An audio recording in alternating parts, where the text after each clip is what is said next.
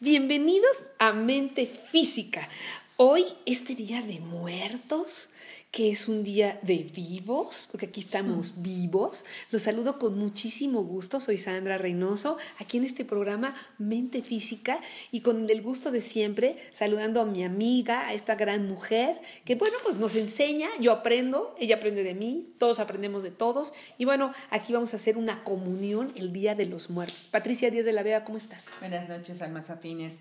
Eh, qué místico es esta parte del 2 de noviembre. Vamos a tocar todos estos rituales maravillosos y por qué los hacemos, por qué nos reímos de la muerte, por qué estamos vivos y los vivos y los muertos también están vivos, Sandra. O sea, es un gran ritual y en algún momento, por ahí si quieren ver el podcast, porque acuérdense que nos pueden oír en podcast, también les hablamos de eh, las brujas de Salem. Y en las brujas de Salem viene todo eh, por qué nos disfrazamos, que vamos a tocar ahorita para recordárselos, pero qué gran misticismo. A mí me encanta este día, Sandra. Este día que es tan bonito, la verdad, porque es, yo creo, Patricia, sinceramente, aparte es la, es la tradición que más ha trascendido de México para el mundo. Este día que parecería como cuando nos veía la gente así, venía a México y decía, ay, estos locos que celebran la muerte. Pues ahora precisamente en esta celebración de muerte es un renacimiento. Así es de que yo te felicito este día, Patricia, el Día de los Muertos, para hacer un renacimiento en la vida. Y yo felicito a todos los radioescuchas. Y precisamente el tema de hoy es, nos gustó mucho el nombre, Día de Muertos, ritual de vida que eso es lo que hacemos los mexicanos con mucha honra. Nosotros honramos la muerte y la vida al mismo tiempo. ¿eh? Qué padre. Ningún país Ningún país en el mundo, Egipto puede que, porque tiene cosas, pero así como lo hacemos nosotros, nadie lo hace. Así que mexicanos sintamos orgullosos de celebrar nuestro Día de Muertos. Y mira, Sandra, qué bonito tocaste. Eh, ahí se pueden asomar a nuestro blog, donde siempre les dejamos un escritito de pues un resumen, porque una hora es muy, muy poquito para querer expresarles y compartirles todo lo que nosotros quisiéramos. Asómense. Sandra acaba de tocar una palabra linda que a mí me encanta, es celebración y honrar. Honrar es mostrar respeto, es mostrar admiración, estima, recordar, o sea, recordar a aquellos seres que eh, vienen de nuestra cadena de familia, de nuestra tradición, ¿sí? Entonces, qué lindo es, vamos a hablar de este ritual, qué lindo es esta parte, pero eh, en la parte de los vivos, Sandra, donde tú decías, Día de Muertos, ritual de vida, es porque también nosotros morimos. O sea, morir no nada más es vernos en una, eh, una pijama de, de, madera, ¿no? En esta caja eh, donde ya estamos, nuestro cuerpo pues ya está ahí y va a trascender nuestra alma. Morir también es morir aquellas cosas que no nos hacen bien, como en el programa pasado que les hablábamos de quién soy, ¿no? Muchas veces tenemos que morir a algo que nos cogemos para no querer ser lo que somos, porque nos da eh, confortabilidad, porque nos da, nos da flojera salir de ahí acomodados. Estamos acomodados. Entonces, en este ritual de muertos, en este día festivo del 2 de noviembre, es algo muy bonito para empezar a hacer como un escrito. Yo soy mucho de escribir, de esa magia del árbol, de la hoja y del lápiz que viene de los árboles y que es mágico, es como la varita mágica, de escribir lo que ya no soy, lo que ya no me gusta, lo que ya no quiero, lo que aquello que mis difuntos se tienen que llevar. O sea, llévenselo, ya no lo necesito, yo quiero ser yo. Y, fíjate que también, Patricia, esto de llevarse también es como limpiar la casa. Nos, pues, ¿cuántas veces tenemos ahí un chorro de cosas que no usamos y ahí están? ¿Y por qué no se las regalamos a alguien? ¿Por qué no limpiamos nuestros closets? ¿Por qué no renacemos? ¿Por qué no empezamos a hurgar en nosotros mismos qué nos gusta y que habíamos dejado en algún momento, no lo, no lo hicimos y ahora lo queremos hacer? Es, eh, fíjense que eso pasa mucho a veces cuando ya somos maduros, cuando ya somos unas personas mayores en que decimos, oye, pues a mí me encantaba, no sé, este, bailar foxtrots. Y, sí, foxtrots, y que ustedes dirán, ¿qué es eso? Pues porque ya ni se usa. Pero pues empezamos a hurgar, ah, pues sí, ¿verdad? Y entonces es el momento de sacar, aunque bailemos mal, no importa, sacar lo bueno de nosotros y hacerlo, decidirnos, hacer las cosas. ¿Por qué? Pues porque ya no estamos como en los, cuando éramos jovencitos, así que, ay, ¿quién nos va a criticar? No, también tenemos esta parte de renacer en la vida.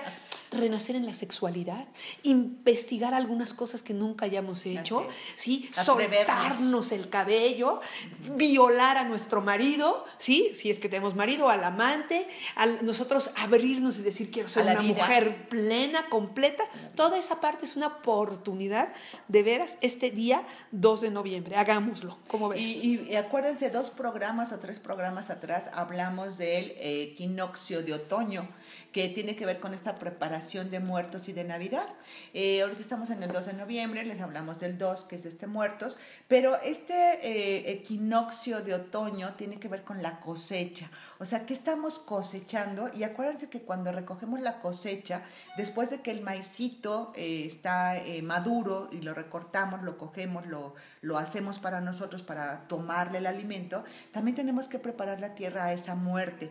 ¿Y qué hacemos cuando preparamos la tierra? La quemamos. O sea, es, una, es como una alquimia, Sandra. O sea, el quemar es como el transformar para algo, preparar para algo. Y esto que tú decías que importante, ¿no? Limpiar, limpiar nuestro closet, nuestras emociones, nuestro ser de lo que ya nos sirva, es para prepararnos a Navidad, que es la oportunidad que nos da el 2 de noviembre, para en Año Nuevo eh, tomar la nueva semilla, que tiene que ver con lo que les hablamos la vez pasada, de estos propósitos que vamos a hacer en el 2016, que es la nueva semilla para volverla a plantar y volverla a cosechar. O sea que este Día de Muertos también es un día de preparación, ¿eh? ¿Qué tal? o sea, siempre, por eso, por eso es tan bonito, por eso los mexicanos nos reímos de la muerte. O sea, de veras, auténticamente nos reímos de la muerte, ¿no? Con todos estos, ¿se acuerdan de José Guadalupe Posada? Era un grabador mexicano que expresaba y que tenía un personaje que es la Catrina, que es conocida como la Dama de la Muerte, ¿te acuerdas, Patricia? Que viene de la diosa Mictecatzi no me salió. mexicana. Exacto, exacto. Y este, ella está relacionada con este personaje de la Catrina que tan ejemplarmente plasmó en sus grabados José Guadalupe Posada. Bueno, oye Patricia, y, dime una cosa, ¿qué se celebra? Yo quisiera que recordáramos que se celebra el 2 de noviembre, dijimos el Día de Muertos, pero el día primero de noviembre. Ah, pues es de los muertos chiquitos. De los o sea, el primero de noviembre eh, está dividido en dos. Los, aquellos niños, de hecho, en la tradición mexicana, hay una eh, pintura, no me acuerdo muy bien, donde está la diosa de, las, eh, de la leche, o sea, que tiene muchos pezones, y que es esta diosa que alimenta a esos niños que murieron en, ahorita vamos a recordar un poco, en esas muertes de cuna, que muchas veces pues el niñito nada más vino a hacer una misión de recordar que era mamá, que, que era el dolor y se fue o de un niñito que murió en algún accidente, o en, de esos muertos chiquitos, de esos muertos niños puros, limpios, y que su alma realmente pues no fue contaminada por esos deseos de la tierra, Sandra. Ese primero de noviembre es estos niñitos puros, ¿sí? Mm, qué padre.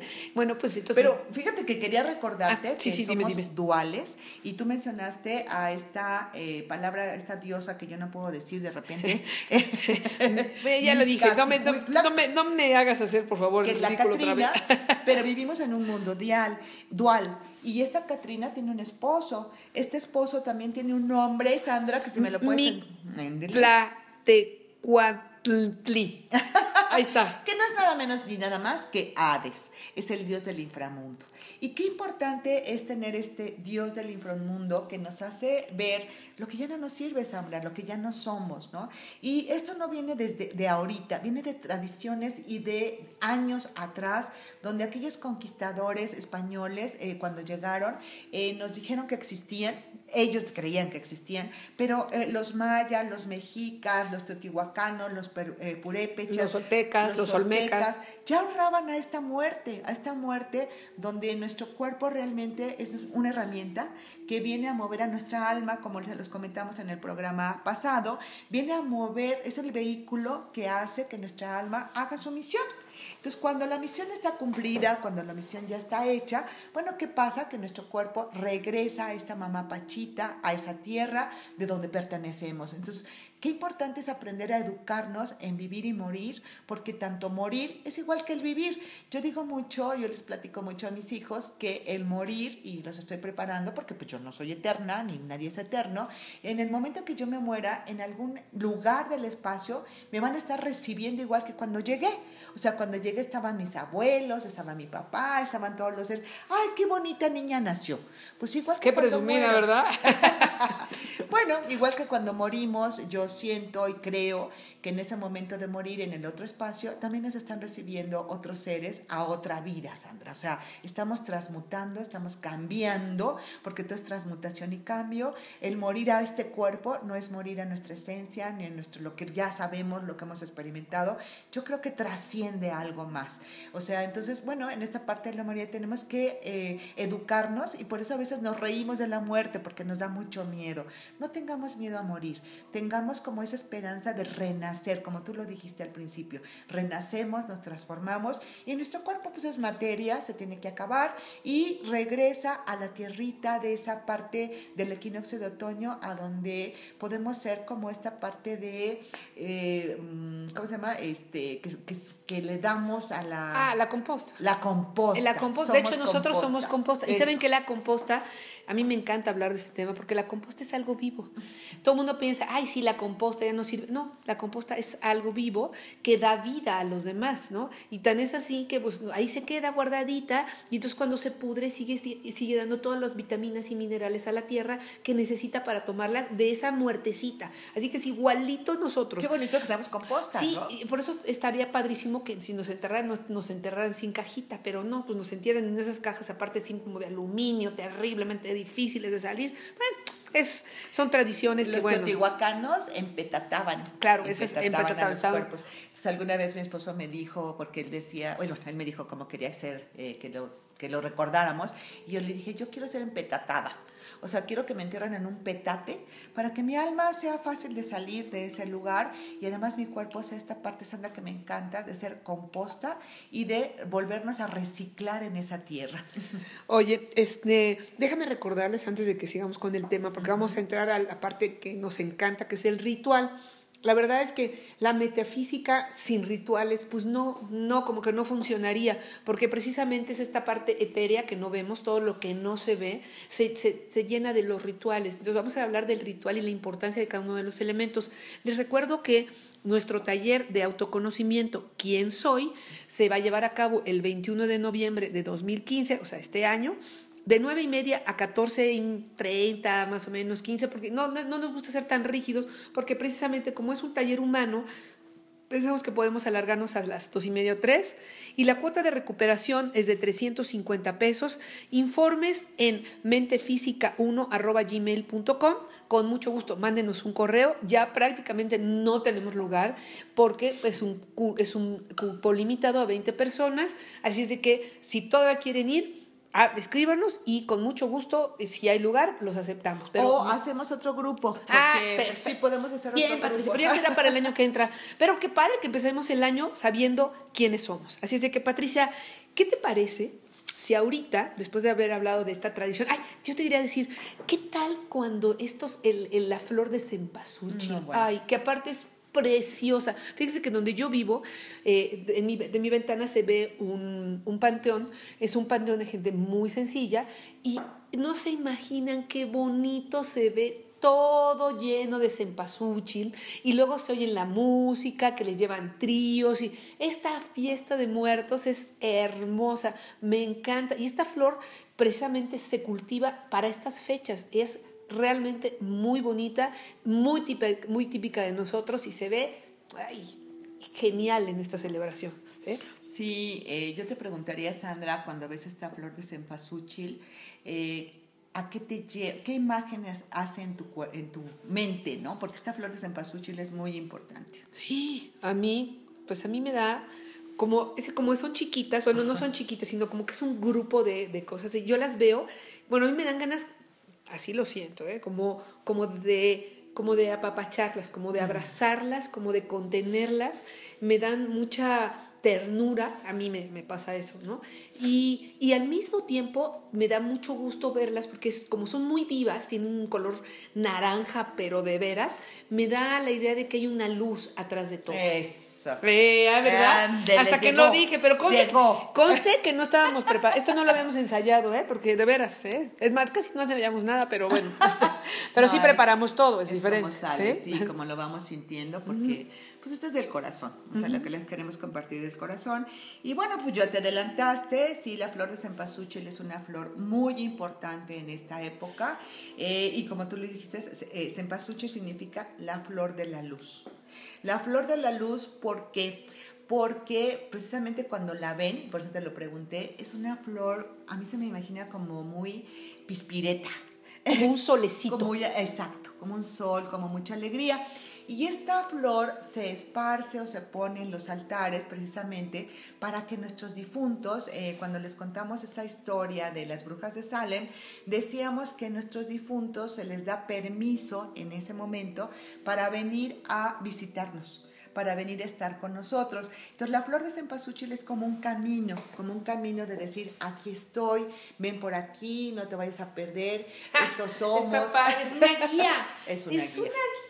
Es una guía. Entonces, cuando lo ponemos en nuestro altarcito, que ahorita vamos a decir de qué está, puesto, de qué está compuesto el altar, el altar le damos esa intención donde en la flor le decimos, eh, queridos almas mías, queridas almas antepasadas, aquí está su casa y pueden venir, por eso les ponemos cigarritos, agüita, Su chocolate. copita, su tequilita, Su su, su, su, su- su ron, lo que les gustaba, ¿no? Sus fotos para que vean a sus familiares ahí todos juntos. Ahí está hermoso, me encanta. Y ve qué padre porque tú empezaste a hablar, aunque yo no, no lo tenemos así, uno, dos, tres, cuatro, pero yo sí soy porque así soy de repente medio rígida. Ella empezó a hablar desde el final, que es esta flor de cempasúchil. ¿Por qué? Porque es una flor de mucha alegría, de mucha este, luz. Y Sandra eh, tiene un número tres y el número tres tiene que ver con la alegría. Entonces fíjate Sandra, cómo tú fuiste como jalada por este color de esa flor, por este significado de ese sol, donde les estamos dando camino a nuestros difuntos anteriores que estamos recordando en ese momento. Es un momento de recordar, de darnos permiso de estar con ellos, de volverlos a honrar, de volvernos a, a compartir la vida de nosotros con la vida de ellos, porque ellos también tienen una vida. Digo, nunca hemos estado allá, pero pues ellos también Que a lo mejor es pura allá. vida, a lo mejor es súper padre, se la pasan y como les ponemos el tequila, se lo llevan y se ponen unos cohetes maravillosos ahí y entonces están más felices que cuando estaban acá. Así es. Ya liberados del cuerpo, así que súper. Oye, antes de empezar este programa, Sandra y yo estábamos platicando en esta nueva era de Acuario, que en esta nueva de Acuario este es de equipo, es de grupo, es de conciencia, y Sandra me estaba platicando que va a haber por ahí un ritualito en Coyoacán, donde mucha gente va a poder poner en el altar lo de cada quien. No, ya sucedió. Ah, ya sucedió. Ya sucedió, fue, el, fue el 31 de octubre y Ah, a mí me ok. parece que fue algo muy bonito, no sé si lo pudiste ver Patricia, pero fue algo de veras súper bonito porque toda la gente llegaba y ponía las fotos de sus familiares, entonces no siempre puedes hacer estos rituales en tu casa, ¿no? Entonces yo, bueno, les invitamos para que el próximo año lo hagan así, o sea, si pueden juntar a su colonia, a sus amigos, hagan el ritual, díganles, oye, ¿te acuerdas de tu tío, tu primo que se murió? Pues sí, me dio mucha tristeza porque no lo tengo. Pues tráetelo, hombre, aquí hacemos nuestro, nuestro altar y como a nosotros no nos gusta la pachanga, sacamos también el tequilita, sacamos el, lo que sea, hacemos la carnita asada, lo que sea.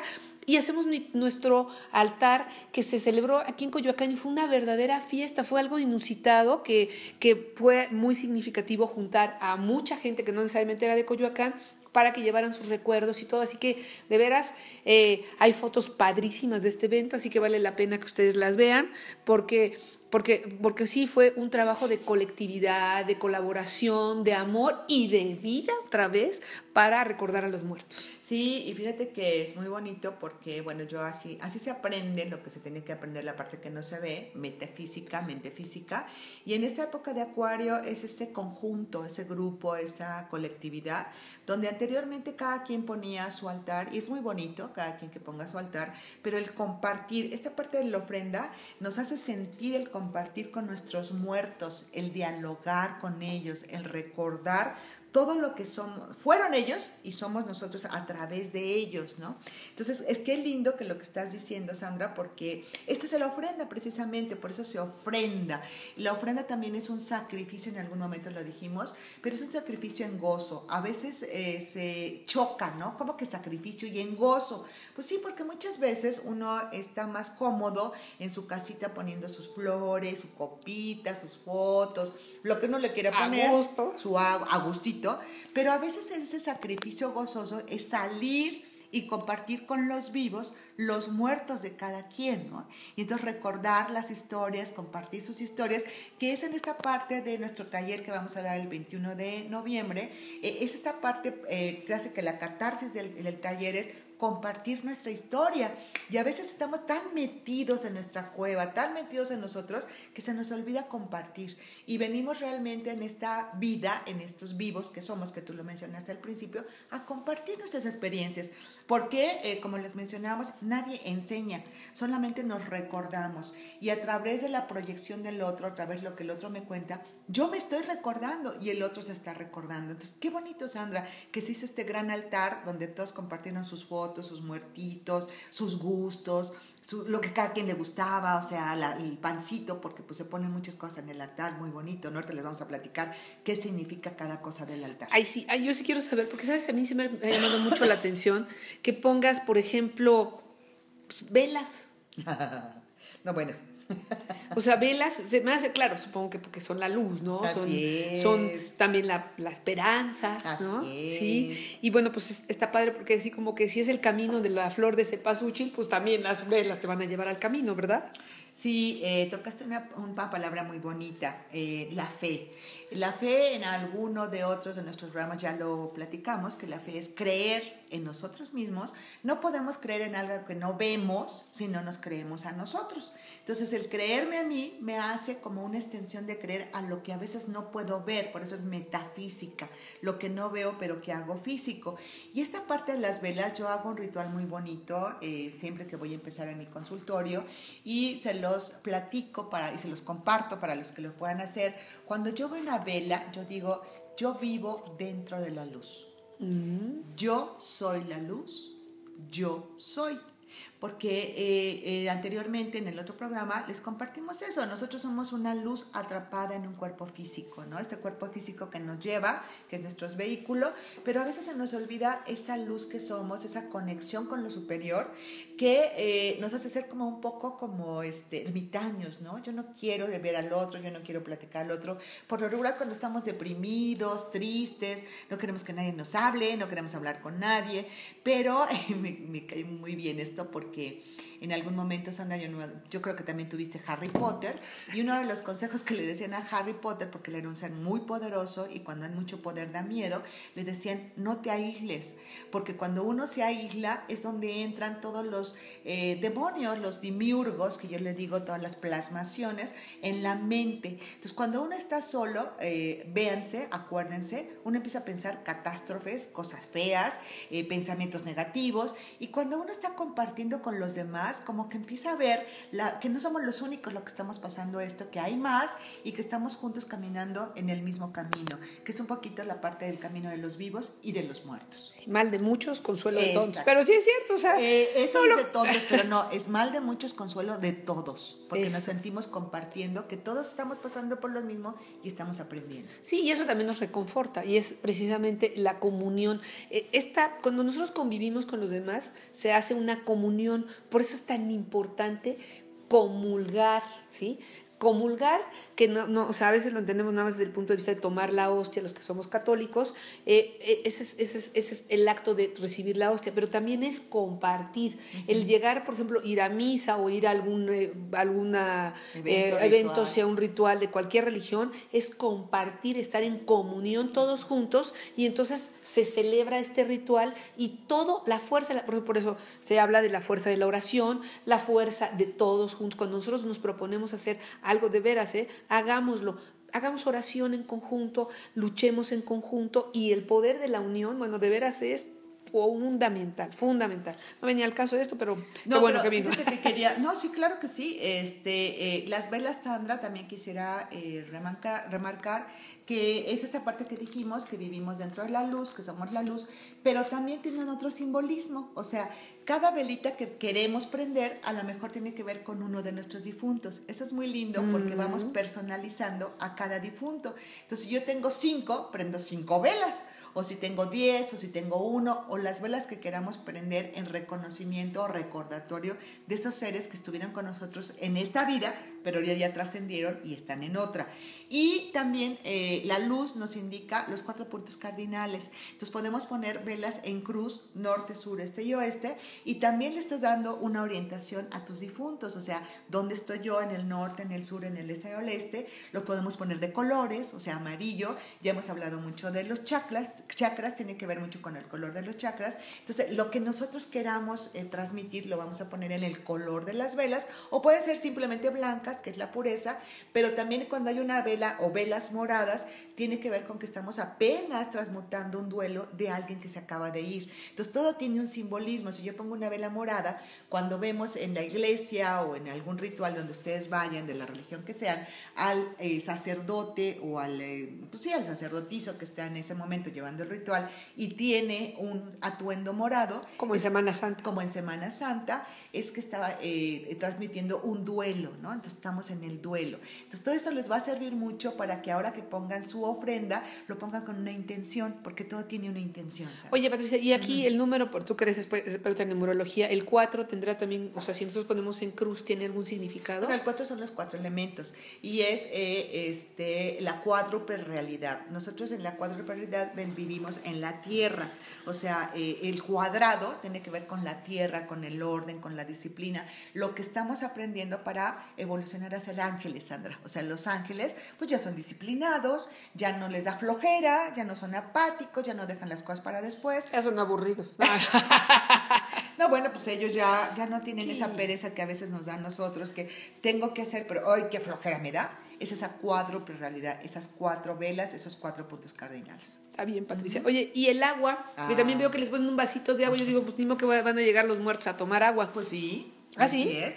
Es para mitigar la sed después de su camino. O sea, nosotros no sabemos cuánto tiempo tengan ellos que transitar para llegar a este lugar. No sabemos dónde están.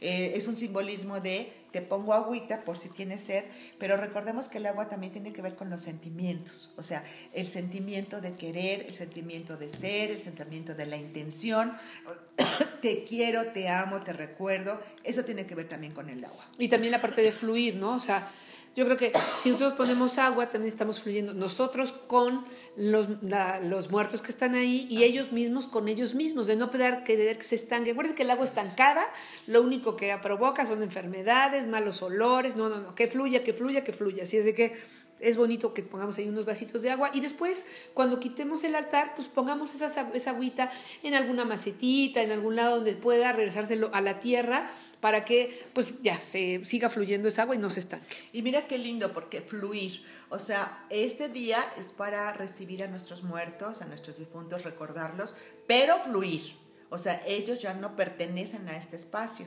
Entonces también decir gracias, o sea, siempre todo el agradecimiento. Gracias por haberme visitado, gracias por estar aquí, pero tú ya no eres de este plano. O sea, porque muchos se quedan estacionados aquí. Si tienen algún pendiente o algo lo que se llama el cascarón, o sea, el cascarón de la ánima, ¿sí? Cuando tiene un pendiente. Entonces, cuando nosotros lo animamos mucho a estar él se siente confortable y viene aquí, ya no se quiere ir. Ah, no, no, no, yo ahora quedo contigo, ya está ocupado tu espacio. Esa agüita es la que limpia y la que dice fluir. Ya llegaste, qué bueno que viniste, pero, aquí se rompió una taza. Chao, chao. Y cada quien para su casa. Exacto. Y tú vete para allá, porque estabas muy a gusto, yo también sin ti, así que ni modo. O sea, ya te lloré mucho, ya todo, pero ahora, pues a cada quien. Y también, fíjate qué padre, ¿no? Que realmente sea una fiesta. O sea, claro, sí nos dolió mucho cuando se fue esta persona, pero bueno, es el momento de hacer este este ritual de vida y bueno, dejarla ir y nosotros estar como soltando, ¿no? Esta es, es una realidad. Y yo creo que antes de que te me adelantes, esto tiene que ver con la sal. Ah, pues la sal tiene que ver con la paciencia. En la parte del hermetismo, en la parte espiritual, la sal es la paciencia. La paciencia y eh, la paciencia de regresar, la paciencia de que ya te vas a ir, ¿sí? Y es un elemento de purificación. En las eh, chamanismo, en las limpias, muchas veces cuando hay un ser que no pertenece a la casa o que no es bienvenido aquí, que se quedó instalado en las paredes o en algún eh, ángulo de la pared porque alguna persona, las energías se quedan plasmadas, podemos poner un recipiente de sal, sal de mar, eh, que no sea metal, que sea una jícara, vidrio, algo, le ponemos sal y la ponemos en el piso, o sea, de piso a techo, y esta sal nos da la purificación, hace que ese espíritu se congregue en esa sal y que se vaya a donde tiene que ir. O sea, es un elemento de purificación. O sea, ¿saben qué es? Ubícate. No te, aquí estás, aquí no es tu lugar, tú ubícate en el lugar donde te corresponde. Y yo ya, como dicen que los muertos, el, vivo al, al, pozo y el muerto al gozo. Así es que así ya estás, ya te vas a tu pozo y yo me voy a mi gozo. Así que Así es. Pues, pues así, es, así, es, así, es. Y bueno, la vida tiene que seguir. Sí, duele mucho que se vayan las personas, pero pues hay que seguir adelante. Y bueno, él que esté en su lugarcito bien orientadito, por eso le ponemos el camino, las velas, la sal, el agua y qué más, Patricia. no, bueno, es que ahorita me quedé viendo no, bueno, estaba tan apasionada diciendo que hasta me perdí el tema, no, bueno. No, bueno, el saumador que es importantísimo. ¿sí? saumador e incienso. O sea, eh, este es un aroma. Los aromas este, son los que atraen a los ángeles. Es como una ofrenda a aquellos seres, como, como cuando uno se pone, se baña y se pone el perfumito, ajá. atraes a los, al sexo opuesto, así, ay, ven, ven, ven, ven. Sí, sí, sí. El Cuando el mismo sexo, no pasa nada, no pasa nada, cada quien su vida. Es como con una ofrenda, ¿no? Como un gusto de aquí estoy, de mira, este es tu espacio, mira, te estoy dejando pasar, te estoy poniendo un perfume específico. Hay una, una mito por ahí que me encanta, que es a este, Demeter, me parece, no, no, a, ay, la, la, la guerra Artemisa, Artemisa le gustaban mucho los pasteles. Artemisa es la diosa de la guerra, hablamos también ya de las diosas de las mujeres. Y entonces, los, cuando iban a, no, de la casa, de la casa. Mm. Entonces, cuando iban los cazadores a buscar qué cazar para traer el alimento a sus casas, entonces ellos le prendían una, tar, una torta o un pastel, lo que llamamos así la tradición del pastel de cumpleaños, y le ponían ah, una vela, sí, una vela a Artemisa, y en ese aroma de la vela se lo mandaban, porque a Artemisa le gustaban mucho los pasteles, pero como no tenía cuerpo, ya era una diosa, un espíritu, pues ella no podía degustar, en la mm. boca el pastel. A mí me pasa lo mismo, ¿eh? Casi. Entonces los guerreros, los que iban a ir a cazar, le ponían su velita y en el aroma de la vela le mandaban el aroma del pastel. Mm como para decirle, oye, aquí está, te recordamos. Exactamente, hazme una buena casa, quiero tener un buen animal para traer a mi casa, a donde habito. Y entonces eso es un poquito esta parte del saumador y del incienso, ¿no? Como de, toma, te ofrendo este olor, este bonito lugar para que tú vengas a mi casa pura, alegre, bonita, limpia y te instales a gusto en este día que es tuyo. Nada más ese día como quedamos, ¿eh? Nada más ese día, luego te nos haces favor de irnos. Bueno, y aquí están los elementos, ¿no, Patricia? Agua, tierra, fuego, y, ah, y, y, luz, o sea, la luz, o sea, que es algo maravilloso, ¿no? El fuego, bueno, es increíble, la tierra, el agua, todo esto que nos hace como la combinación de todo, ¿no? O sea, Ay, no, me encanta. son tan bonitos los, los, eh, los altares que nosotros ponemos. Sí, no. Y aparte son, ¿saben qué? Otra cosa que es importantísimo. Tal como los vivos o como los muertos, no hay un altar igual. Y tampoco hay un no tienen que poner todo lo que decimos. O sea, estos son los elementos como básicos. Pero si ustedes. Su corazón, Sí, si tú quieres ponerle frijoles, habas, si quieres ponerle, no sé, calabecí, fruta, verdura, este, un guiso. Por ejemplo, sí. Es mucho la calabaza La calabaza tacha. O si le gustaba el mole de olla, pues mole de olla para adentro. Y este, mole, lo que quieras. O sea, el chiste más que nada es hacer ese altar. ¿Por qué? Porque ese altar va a ser auténtico, diferente como era él mismo muerto o como eran el grupo de muertos que le estamos haciendo. Así de que llénenlos de cosas. Si algo nos diferencia a nosotros los mexicanos de otros pueblos es precisamente este colorido. Entre más color tenga el altar de muertos, pues más, más bonito va a ser este homenaje que le estemos haciendo nosotros a ellos. Así que llenémonos de, de cositas bonitas, ¿no, Patricia? Sí, fíjate que es muy importante recordar que el ritual o la ofrenda afuera es lo que nosotros traemos adentro. Entonces, lo que yo soy también me llena como de gran satisfacción eh, recordarme, ¿no? Yo soy color, yo soy aroma. Dijiste una parte muy importante que es el sahumador y que es el incienso, los cuatro elementos combinados en ese lugar, porque en el sahumador, en el momento que yo pongo el carbón y pongo copal o pericón o alguna hierbita para que huela rica, estoy haciendo la transmutación del fuego o sea, la parte terrenal que es el carbón o la, el, este, lo que le pongo de hierba, que es materia, lo estoy transmutando a ceniza, a humo, a aire y a agua. Porque en el sahumador eh, suda suda el carbón con el copal. El copal es una raíz de árbol y a la hora de quemarse se está transmutando también en agua. Entonces fíjense qué importante los cuatro elementos ahí, agua, tierra, fuego y aire, eh, donde nosotros también somos esos cuatro elementos y hemos hablado de esa carta del mago, a donde nosotros empezamos a conocernos nuestros cuatro elementos, cómo dominarlos, cómo gobernarlos adentro para poder hacerlo afuera. Y precisamente de esto también un poquito trata nuestro taller de quién soy. Oye, Patricia, y también yo veo que le ponen pan ¿sí? Eso también tiene que ver mucho con nosotros, o sea, nosotros somos bien paneros, nos encanta. No, y seguramente al muerto también le gustaba el pan, entonces te le ponen como rosquitas, esos panes mexicanos muy típicos, ¿no? Ya saben, estas, este, eh, ¿cómo se llama? Hay corbatas, eh, bueno, pan este rico que me gusta de, los panes del pueblito, ¿no? Lo llenan así de pan también, les ponen, y papelitos de colores. No, el picado, qué bonito, que es una tradición popular de nosotros mismos. Pero ahorita que decías del pan, bueno, no lo tengo muy claro, pero el pan de muerto eh, también tiene mucho que ver, o sea, está hecho en la tradición, eh, los huesitos que tiene el pan de muerto de decoración, pues precisamente es eso que dijimos, los huesitos de los muertos. Y ese ombliguito que tiene arriba, que es de donde deriva todo esto, bueno, es el centro de lo que somos, es la tierra de donde venimos y hacia dónde vamos. O sea, ahí por ahí vi un, no es que no lo tengo preparado, pero eh, bueno, esta, parte de internet maravillosa que se pueden meter. El pan de muerto también tiene un, muy, un significado simbólico porque los mexicanos somos de muchos símbolos, nada más que a veces no lo ponemos en la parte consciente, Sandra, como ahorita estamos diciendo en esta intención de poner todos estos elementos en nuestro, en nuestro este, ofrenda, ¿no? Y aparte es tan colorido, tan bello, estos pancitos de muertos, las calaveras de azúcar, ¿no? Cómo endulzamos la muerte, o sea, nos da tanta tristeza, nos da tanto temor el que alguien querido se vaya, que pues yo le pongo una calaverita de azúcar, de dulce, me endulzo la muerte la pérdida que sufrí de alguien. ¿no? y luego en contraposición, esta, las calaveritas que hacemos de bromas, o sea, que hacemos bromas con la gente que queremos, sacamos sus defectos, les decimos a través de una calaverita, escribimos en forma de verso lo que nosotros pensamos de los demás. No, no, no, no, no, no. Bueno, sí, si quieres. Oye, este. y fíjese qué tan importante será el Día de Muertos en México, que está considerado como obra maestra del patrimonio oral e intangible de la humanidad desde el año 2003.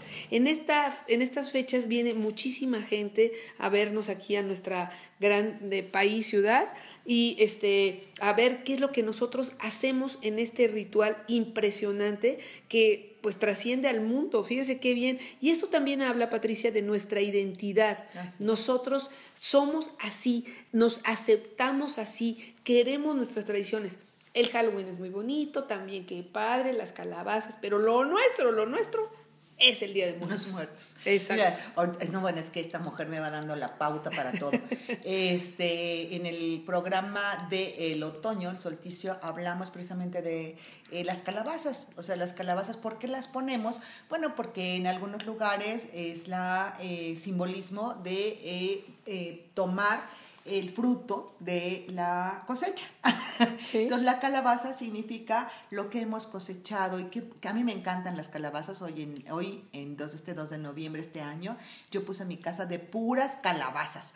Por ahí por Querétaro, por la carretera de Querétaro, hacen unas calabazas de barro, que el barro también es muy de nuestra tradición, pintadas. Bueno, eh, ojalá y luego les pueda mandar una fotografía de mi casa, Sandra ya la vio, pero hay calabazas a la entrada anaranjadas, calabazas en la sala, en el comedor, porque son precisamente nuestra cosecha, ¿no? Eso, eso que hemos cosechado, que es muy lindo. Y eh, a mí me gusta mucho, bueno, yo estudié tanatología, en algún momento les mencionamos esa frase que decía, ¿en qué te entretienes mientras te mueres?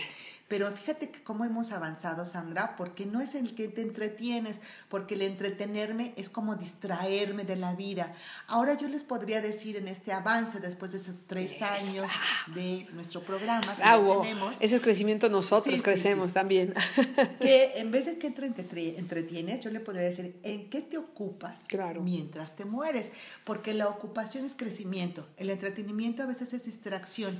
En este dolor donde nos duele muchísimo que un ser querido pues, se vaya, transmute, eh, pase de a otro, a otro paisaje, pero como decíamos, si nos endulzamos la vida y nos ocupamos de nuestra vida, pues empezamos a entender y educarnos que es un proceso como el morir, eh, crecer, reproducirnos y morir al último, que es esta fase que a veces por tanto dolor se nos olvida, Sandra. Sí, fíjate que yo, yo creo que morimos y nos, nos este, revivimos diario, ¿no? De hecho, hemos hecho un programa, ¿te acuerdas? Hicimos uno del Colam.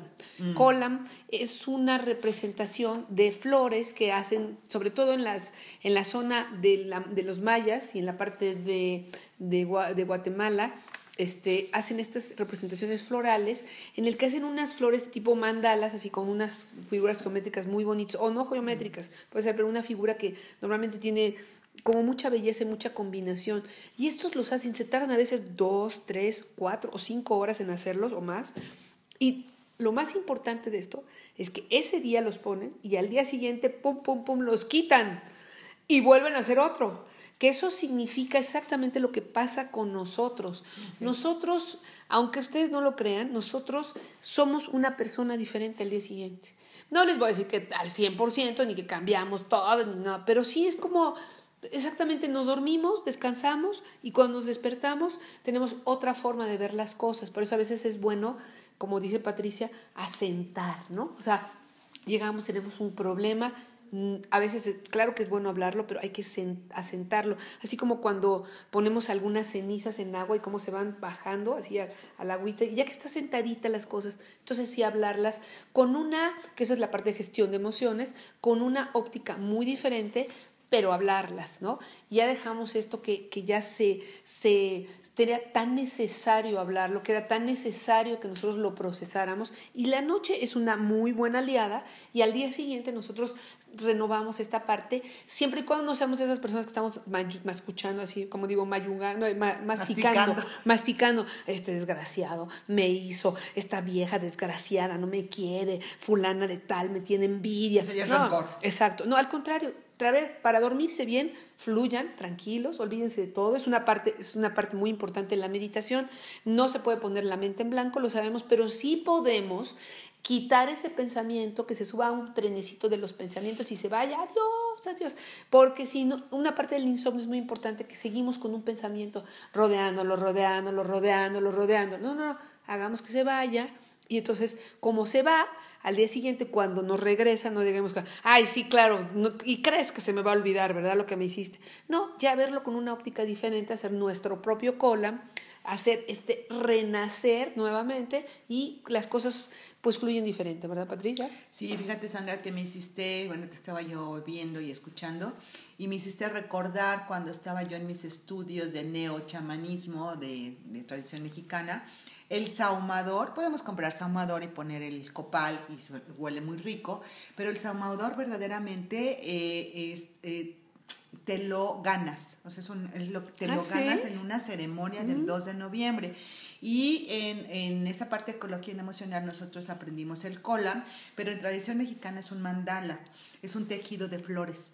Entonces, en este 2 de noviembre vamos, fuimos a la casa de Regina, Regina es la del 3 de octubre, la que fue un un personaje, ya hablaremos de ella. Y en este lugar nos pasamos desde las 6 de la tarde hasta las 6 de la mañana del otro día las mujeres, hay mujeres eh, mamás o mujeres ya eh, grandes, y los que quieran llevar a sus hijas o a las jovencitas. Entonces, toda la noche nos la pasamos cantando, rezando, bailando, haciendo un mandala en el piso. Y todos los ahumadores están abajo, precisamente en la ofrenda de muertos, o sea, están recibiendo a todos los espíritus, a todos los seres eh, que vienen a sanar con esas ahumadas, nos van a ayudar a sanar, por eso son las ahumadoras. Entonces cantamos, eh, rezamos, bailamos y a las seis hacemos un mandala muy lindo de flores cada flor va sahumada, va rezada para hacer ese dibujo o ese mandala o ese column. Y cuando son las 6 de la mañana que ya está listo, no duermes en toda la noche, es un gran esfuerzo, es un gran entrega de tu alma. Y a las 6 de la mañana se despiertan las jovencitas y así como tú lo dices, después de este trabajo yo no sabía, o sea, cuando lo supe, verdaderamente fue un shock para mí porque es un trabajo muy fuerte. Llegan las jovencitas y entonces les dicen, recojan las flores. Y entonces las lo empiezan a quitar todo el mandala. Así, en friega. En friega. lo ponen en unos canastos y empiezan a despetalar las flores. Y esa despetalación de flores se va al, vamos al, este, al, ¿cómo se llama este? A donde, ay, a los muertos. A, los altares. ah, al panteón. Al panteón. Y regamos todas esas flores, esa ofrenda en el panteón, como un recordatorio de que nosotros hicimos. Bueno, cuando a mí me sucedió esto, yo estaba que me moría de enojo. Sí, claro, ahora sí que toda la priega, ¿quién la paga, en la verdad? Noche. Pero entonces me di cuenta que es una transformación. O sea, yo hice ese renacimiento o esa mandala con unas flores hechas, vienen las jóvenes, las despetalan y es la misma flor, pero ellas hacen mandalas en sus canastas de otra manera. Entonces es una transformación, evolución y cuando vi esto dije, a ver, fluir y quitar los apegos. La flor sigue siendo flor. Entonces me gustó mucho porque así es como te mereces tú tu saumador, que es un saumador para limpiar, para quitar malos mm. espíritus, porque los espíritus buenos llegaron, invadieron ese, esa vasija, ese saumador. Entonces tú cada que lo prendes puedes limpiar todas estas partes. Y así fue cuando me hice yo saumadora. Órale, ahora sí, fíjense, tantos años de conocer a Patricia, tanto que habla del saumador y hasta ahorita me, me, me entero de esto. Oye, muy, es muy importante que también este esta ofrenda de muertos sea en forma de altar, Patricia. Es muy importante porque, ah, o sea, ustedes cómo ven un altar, ¿no? O sea, imagínense, ahorita ven una iglesia, si la que el, el, culto que ustedes profesen, y normalmente pues está el santo al que profesan en la parte central y luego hay como una escalinata, ¿no? De menos a más. Así es como se hacen los altares de muertos también. Si se fijan, son como en escaleritas, ¿no? Jerarquía. Sí, eh, como jerarquía. ¿Por qué, Patricia? Bueno, pues, pues honrar, estamos honrando. Eh, es lo natural que se mueran primero los bisabuelos, los abuelos, los padres, a que se muera alguien joven, ¿no? Entonces estamos honrando a las jerarquías. O sea, lo que tú me dejaste en el escalón a donde tú te quedaste, yo continúo, que es lo que un poquito lo que les platicábamos en el programa anterior, ¿no? Donde, donde se está, queda papá, pues sigue el hijo, donde queda mamá, sigue la hija. Es esta parte de jerarquía, esta parte de honrar, de reconocer, de agradecer lo que somos por medio de nuestros ancestros. Eh, con razón, fíjate. Fíjense, eh, buscando o sea, información sobre el tema de que nos estamos tratando ahora, eh, es, es, algo muy bonito ver la muerte como la vemos los mexicanos, que la vemos muy diferente como la ven los chinos, como lo ven los egipcios, como lo ven los turcos, como lo ven los franceses, como lo ven los españoles. Nosotros, fíjense, no, no lo vemos como una ausencia. Es, es, algo muy padre, ni como una falta, sino como una nueva etapa. Nosotros, el muerto como tal, como lo dijo Patricia, por eso se hace estos caminos con el cempasúchil, camina y observa el altar, lo huele y lo prueba. Claro, a ver, o sea, tenemos que pensar que está muerto, o sea, pero esa es la idea. Y escucha, por eso también se canta, o sea, normalmente se canta, ya no son rezos como cuando hubo el duelo, ya no, sino son canciones. Y entonces él ya no se, el, el, el, muerto ya no está ajeno a toda la situación, sino se integra, ¿sí? Y entonces se entiende como una forma de renacer constantemente. Ese muerto, por eso es muy bonito. Y de aceptar, ¿no? Esa parte sin cuerpo. Y cada año, como cada año se hace en México, cada año recordamos a los muertos. Entonces, ¿qué que fíjese qué maravilloso, como tal como se llama el programa, es Día de Muertos, Ritual de Vida, lo que hacemos es darle vida en ese momento, en ese momento que estamos haciendo el altar, sus fotos y todo, haga de cuenta que ahí llega el muerto, ¿sí? ah, llega el difunto y ahí está presente en quienes, en esta parte metafísica de todos los que estamos presentes. Nosotros les damos vida ahí y hacemos una comunión con el muerto y todos estamos celebrando que él en ese momentito específico está vivo para que después vuelva a tomar su lugar. ¿eh? ¿Qué tal? ¿Qué explicación metafísica me aventé? y conste que no he tomado nada. ¿eh? No vamos a saber qué estás diciendo. No, bueno, me recordaste una película que se llama eh, Los muertos vivos o Los muertos en vida, que es de caricaturas precisamente y que dice que los muertos son felices, están, bueno, la caricatura muestra cuando los muertos están muy contentos, cuando tú los estás recordando. Mm, y están en colores, están festivos, están jugando. Y hay otra parte que es un poquito también como los, el círculo de Dante Alighieri, ¿no? Donde hay diferentes tipos de, de, de muertos donde otros que no son recordados, digo, cada quien se va generando su karma y su recuerdo, no son recordados y entonces la otra parte se ve en blanco y negro, ¿no? Donde los muertos Mira van caminando, van pasando por el camino que tienen que hacer, pero en blanco y negro. Entonces también hay una canción de mocedades o algo así donde dice, y los muertos eh, aquí la pasamos muy bien entre flores de colores y entre amigos, porque en el momento que recordamos a nuestros difuntos, que les damos una honra, bueno, pues también los estamos, estamos mandando oración, buenas energías, colores para seguir adelante, y los que no son recordados, pues viven en blanco y negro. Órale. ¿Y cómo quieres vivir tu muerte, Patricia? No, bueno, exactamente. De colorcitos, ¿verdad? Hay un ejercicio muy lindo donde, bueno, lindo y fuerte, a donde nos hacen ver eh, que estamos en una caja de muerto, por ahí si lo quieren ver, donde estamos ya en nuestra pijama de madera, y estamos escuchando toda la gente que llega, qué dice de nosotros, cuánta gente llega, cómo se manifiestan a través de, y es como un recordatorio de quiénes somos, ¿no? O que estamos cultivando o sembrando en esta vida.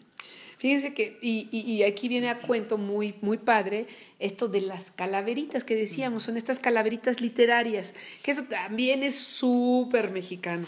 Y son pues pequeños versitos, ¿no? Que nos hacemos a nosotros mismos para ¿cómo le diré? Para sacar estas, a veces son como defectos que tenemos, ¿no? Y se los decimos así como veladitos a los demás, como te estás pasando, chaparrito, ¿no? Para que, pues para que también en esta forma de que terminemos con esos defectos y saquemos nuestras bellas virtudes eh, y que nos reamos, estemos riendo. Fíjense que luego los mexicanos nos hacemos como muy sentidos, ¿no? Ay, no, es que no me habla, no me dice, no, me, no se recuerda de mí. Y mejor reírnos de nuestros defectos, para que a la hora que nosotros nos reímos de nuestros defectos los podemos mejorar. Y bueno, si alguien se dio cuenta de nuestros defectos, pues qué bueno que se dio cuenta, porque yo también me di cuenta, ya lo sabía desde antes, así que estoy feliz con ese defecto o feliz con esa cualidad, pero la, la vivo, ¿sí?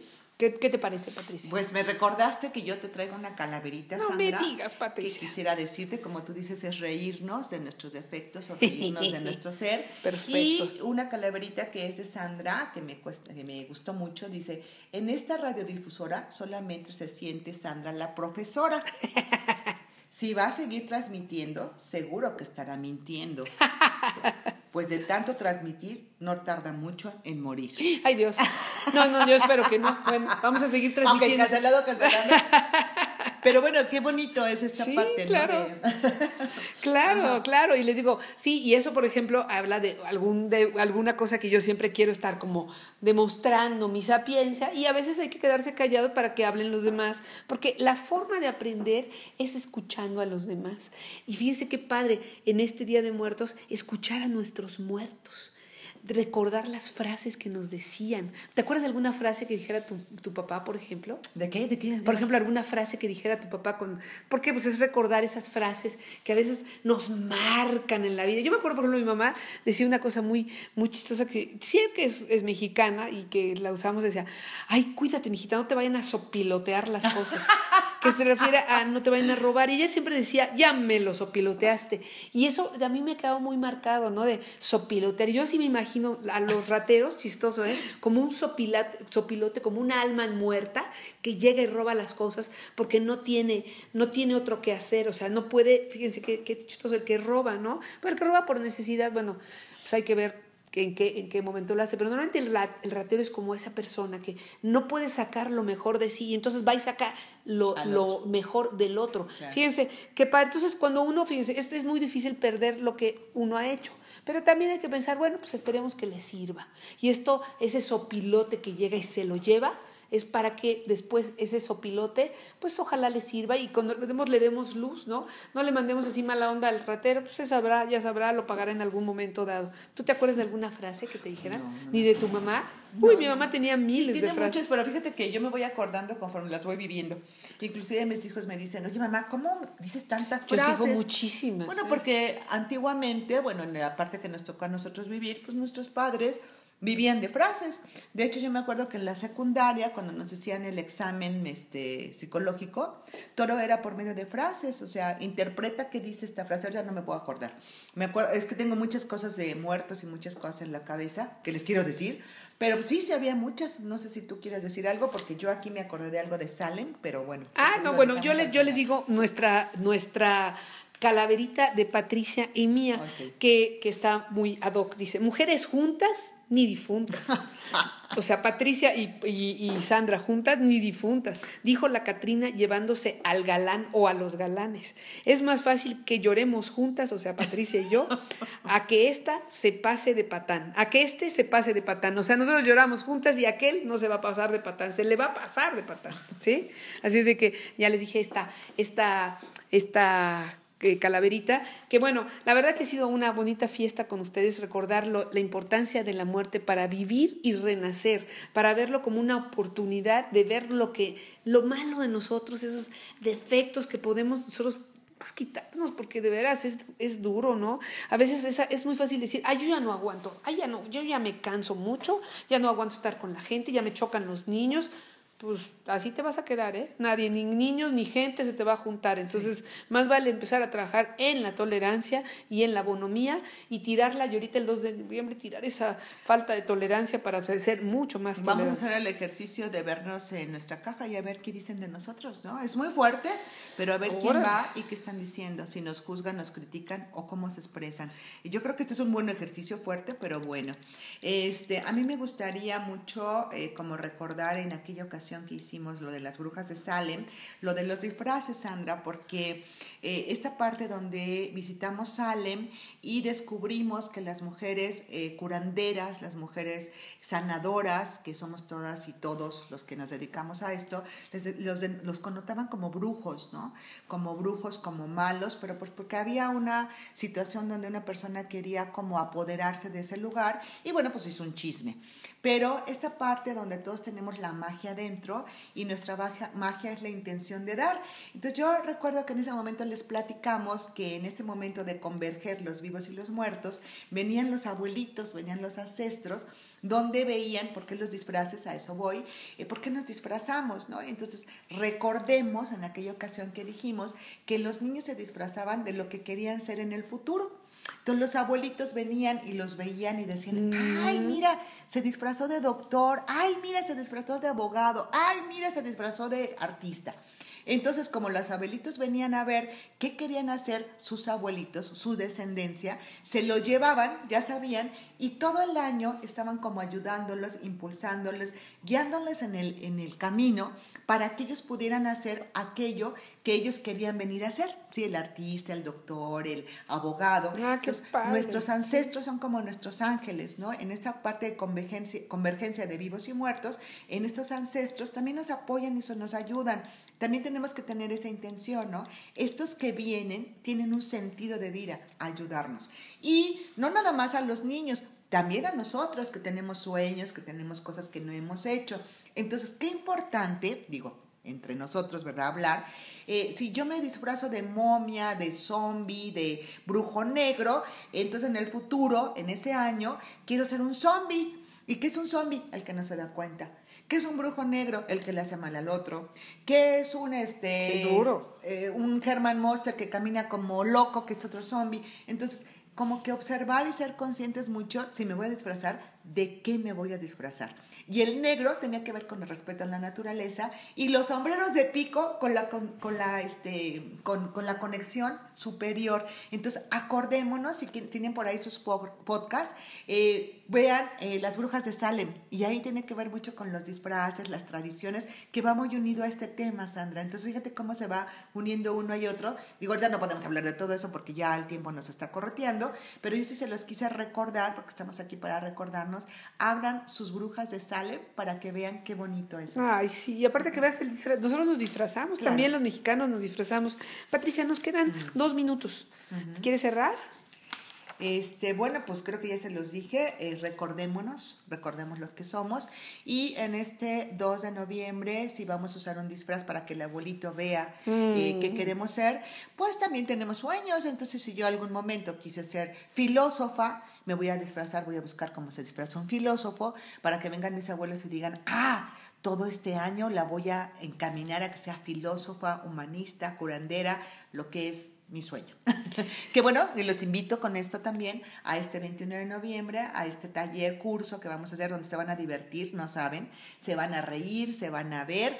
Son 20 lugares, escríbanos por favor a nuestra dirección. Pues ya son menos, Patricia, ya casi está lleno, así de que apúrense, acuérdense a que nos tienen que escribir a mente física 1 arroba gmail.com y ahí les damos a vuelta de correo lo más rápido posible toda, la información para que nos acompañen. Este taller se va a llevar en la Ciudad de México el día 21 de noviembre de 9 y media a 2 y media, 3 de la tarde para que todos estemos juntos eh, identificándonos y sabiendo quiénes somos. Y bueno, yo los voy a dejar con una frase que a mí me gusta mucho, que es una frase muy cortita que la parte la digo muchas veces, así como Patricia que dice que en qué nos entretenemos, en qué, en qué nos ocupamos cuando mueran. Antes de morir. Antes de morir, ¿sí? Yo digo que la verdad es eh, que la muerte es la oportunidad de vivir, ¿sí? De vivir nosotros en nosotros mismos y vivir en los demás, ¿sí? ¿Qué dejamos para que sigamos vivos?